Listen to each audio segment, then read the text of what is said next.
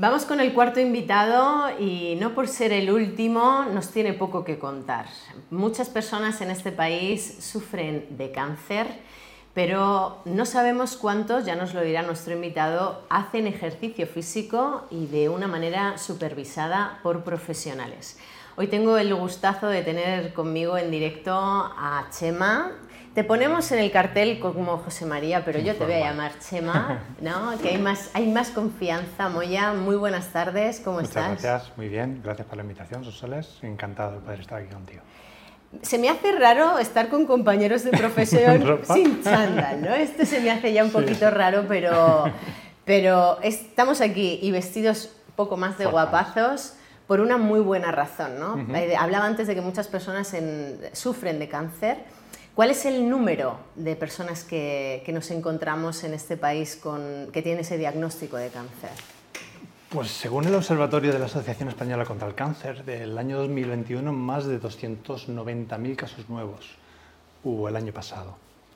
Con todos los problemas que hubo de diagnóstico por pandemia en el 2020 también, son números la verdad que muy llamativos, ¿no? Muy llamativos porque son 290.000 nuevos más toda la gente que afortunadamente está aumentando la supervivencia, están cronificando algunos tipos de cáncer, eh, aumentan las técnicas, mejoran las quimioterapias.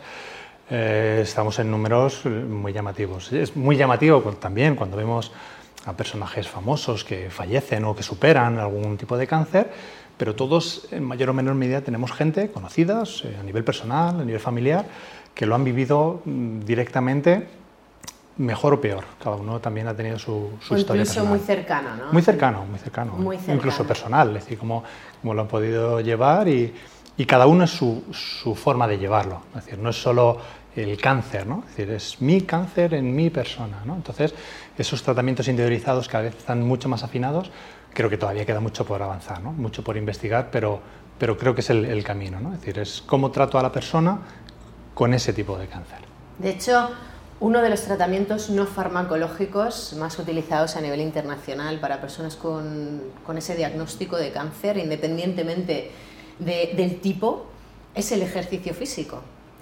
¿Y cuántas personas con cáncer se mueven? Muchas, pocas, tenemos datos. No existen datos oficiales, porque no hay un registro de, de, instalaciones deportivas. Una persona con cáncer se inscribe en una instalación deportiva y no en ningún apartado, no es una enfermedad declarable. Es decir, no tengo que poner que tengo cáncer. Entonces no hay un registro de cuánta gente puede haber. También, como eh, haciendo una aproximación, el otro día salió una publicación también de la Asociación Española contra el Cáncer que decían que habían tenido mil pacientes que habían atendido ya en su unidad contra el cáncer. Mil en toda la historia de la unidad de ejercicio con 290.000 que fueron diagnosticados el año pasado. No quiero pensar la gente que no, llegue, que no le llega la información, ¿no? Es decir, que no le Señoras y señores, saquen la calculadora, pero esto es básico. Las personas con cáncer en este país no se mueven mucho. No sabemos si se mueven. O al menos no sabemos si se mueven, pero si tenemos registro, por lo menos podemos ayudarlos. Claro, eso es. ¿no? Que es lo que vosotros eh, vais a hacer. De hecho, antes te presentaba como Chema Moya, pero vamos a ver qué es lo que hace este chico aquí. Y es que Chema es el director de la Fundación Guapo aquí en Madrid. Y, mm, y, claro, es que yo creo que no tenemos registro, pero queremos que haya y también poderles dar el servicio que necesitan, porque ¿qué es la Fundación Guapo?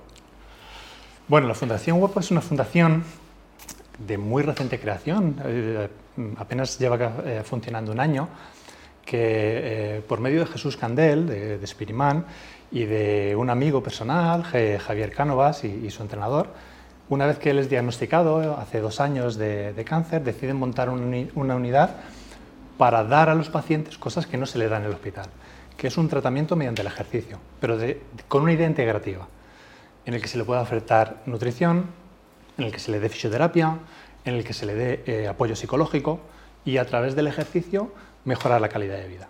No solo a nivel eh, físico o fisiológico, sino en todos los aspectos que se le puedan dar. Es decir, está, cada vez hay más estudios que salen que el, el aumento del trabajo de fuerza mejora la tolerancia a la quimioterapia. Podría ayudar a que los efectos de la quimioterapia fueran más dirigidos a la enfermedad. La calidad de vida durante el tratamiento, el aumento de la esperanza de vida. Entonces son eh, unos factores que, creemos que desde la, parte médica cada vez están mucho más concienciados, pero hasta hace relativamente poco y se tendía a fragilizar al paciente. No se mueva, cuidado, no haga esto. Si tienes linfedema, no levante más de 3 kilos. Bueno, pero ¿por qué 3 kilos o 5? ¿no? Es decir, no, no, no quiero reivindicar ¿no? la labor de los licenciados en ciencias del deporte, los graduados, pero muchas veces ese desconocimiento hacia, bueno, eh, tranquilidad, ¿no? Entonces, cada vez más hay más evidencias, cada vez hay más estudios, cada vez hay más profesionales formados, que aquí en España hasta hace relativamente poco no existía ningún tipo de formación. Afortunadamente ya existen formaciones de posgrado en el que se dan eh, las nociones básicas de entrenamiento, que ya vienen en, en, el grado de ciencias del deporte, ya se dan las nociones de oncología.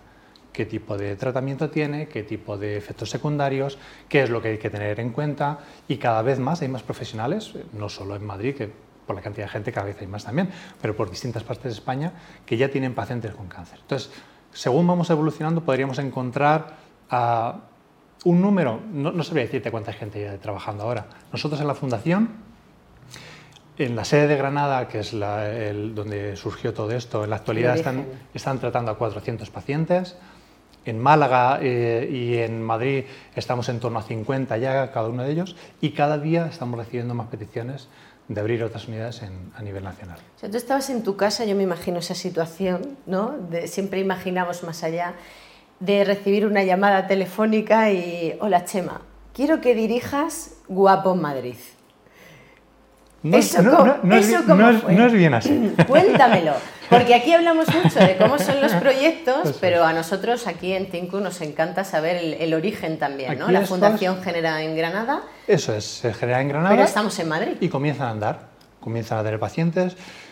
Jesús y Javier comienzan a trabajar, Jesús paciente, Javier empieza a buscar información, a formarse y eh, empieza el entrenamiento con él por conocidos, por cercanía, empiezan con 16 pacientes. En el mes de noviembre de 2021, con toda la pandemia, pues se retrasó y en el 21 empiezan con, con pacientes. Y siguen evolucionando hasta la actualidad unos 400. Paralelamente, en Madrid, eh, Alberto, que es gerente de una empresa de, deportes, de, de, Mistral, tiene una inquietud, que es amigo mío, somos compañeros de la Universidad Autónoma, y me dice, Oye, Chema, yo eh, quiero montar una, unidad de atención a, personas con patologías especiales. Tiene una unidad de, Parkinson. Eh, estábamos hablando de, crear otra unidad de eh, cardiópatas. Y yo, como soy paciente oncológico, y me dice, oye, ¿por qué no montamos algo de actividad física y cáncer? Digo, bueno, venga, vale. Entonces empezamos a diseñar cómo podríamos hacerlo y fue cuando aparece un guapo.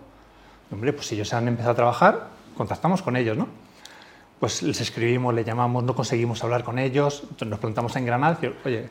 Cojo el coche, que a mí no, yo no recibo llamadas, yo las hago, ¿no? Claro, estaban esperando siempre pues, hacer socios, eh, colaborar, entonces nosotros vamos a Granada nos reunimos con Javier, le decimos, Javier, queremos montar una unidad en Madrid. Es una cuestión muy sencilla, porque la financiación principal viene de la Fundación, pero hay una parte importante que el, profesional, en este caso la, instalación, o se alquila o, como en nuestro caso, Alberto dona. Él es el que gestiona las instalaciones y dona ese espacio.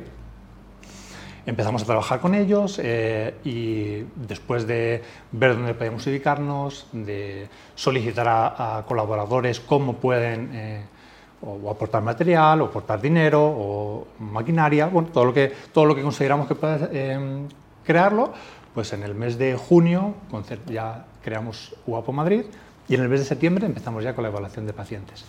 Teniendo en cuenta que había habido otros intentos, otros profesionales habían intentado y por diversas circunstancias no había podido llevarse a cabo, había gente que se inscribía y entonces decía, llamaba y decía, oye, ¿cuándo me vais a llamar para entrenar? Porque he visto que vais a empezar, no, no, y empezamos ya, de verdad. Además tú dijiste, a mí nadie me llama, llamo yo. Esto de guapo, no me llama, llamo yo. y, la verdad es que ahora el trabajo conjunto es fantástico. Tenemos la idea de que esto no, es, no son franquicias, guapo es una, y está la unidad de Granada, la unidad de Málaga, la unidad de Madrid, y el trabajo es conjunto. Las ideas que trabajamos tienen que ser eh, criterios eh, comunes, el desarrollo, intentar dar toda la calidad posible que tengamos a los pacientes. Es decir, la, idea del trabajo transdisciplinar, es decir, que el nutricionista hable con el psicólogo, que el psicólogo hable con los entrenadores, que los entrenadores hablen con el fisioterapeuta, que todos sepamos qué, le pasa al paciente, cómo lo podemos abordar y que cada uno le dé de su respectiva responsabilidad aquello que el paciente necesita. Continuado con su tratamiento oncológico, con el visto bueno del oncólogo, es decir, que, que la idea es que poderle acompañar durante todo el proceso más agudo, que es cuando está recibiendo la quimioterapia. Y ahora mismo el perfil de personas que están acudiendo a, Guapo Madrid, ¿cuál es? ¿Mujeres, hombres, más mayores, más jovencitos? Tenemos, ¿Cómo es el perfil? Eh, a, día de hoy tenemos 200 personas inscritas, hemos, hemos atendido ya 50, que son con las que podemos comenzar. Fundamentalmente mujeres, en torno al 80%, y un perfil de 28 a 80 años tenemos. No sin limitaciones ni por tipología de cáncer, ni por el estadio en el que se encuentra, ni los únicos dos requisitos que nosotros mm, exigimos o pedimos, ser socio de la Guapo, ya que con su dinero lo que hacemos es poder sufragar los gastos de cualquiera y que esté en tratamiento oncológico. Pensaremos en algún momento cómo podemos ayudar a los que tienen un diagnóstico y pueden hacer una prehabilitación, prepararles para una cirugía, una quimioterapia, y luego los que acaban, que hay mucha gente que acaba. No, no les queremos dejar, queremos seguirles acompañando, ayudándoles con una evaluación, con una ayuda en la planificación deportiva. No queremos vincularlos a nosotros, queremos que sean autónomos y darles la capacidad que ellos puedan hacer ejercicio en cualquier parte. Hay gente que no tiene zapatillas. Le han diagnosticado de cáncer con 70 años y no tiene ropa de deporte. Pero le han dicho, ha oído un familiar, las redes sociales consiguen llegar.